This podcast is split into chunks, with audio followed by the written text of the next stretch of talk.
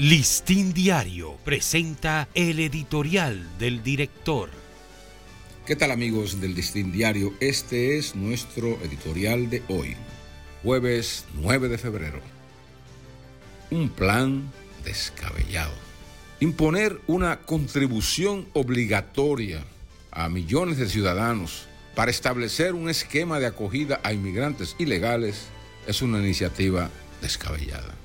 Por lo pronto, esto no constituye una prioridad nacional. Lo demuestra el hecho de que el país no firmó el Pacto Mundial para los Refugiados en Marruecos, ni la Declaración Final de la Cumbre de las Américas de junio del 2022, que van en la misma dirección. De repente, sin embargo, el gobierno aparece patrocinando una aberración legislativa para dar acogida a inmigrantes ilegales que aleguen ser víctimas de trata o tráfico de personas sobre la base de una contribución obligatoria. Lo grave es que la obligatoriedad afectará a personas físicas que hasta ahora, por su nivel de ingresos, están exentas del impuesto sobre la renta.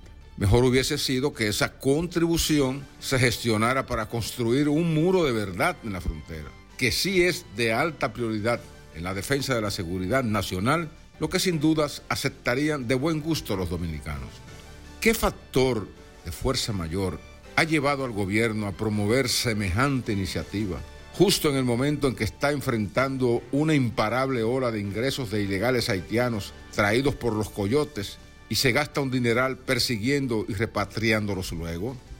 Ofrecer asilo a las víctimas que pagaron para entrar ilegalmente al territorio o someterse a prácticas indecorosas, dos modalidades muy puntuales en el drama de muchos refugiados en el mundo, es abrir una caja de Pandora a múltiples demonios imprevistos.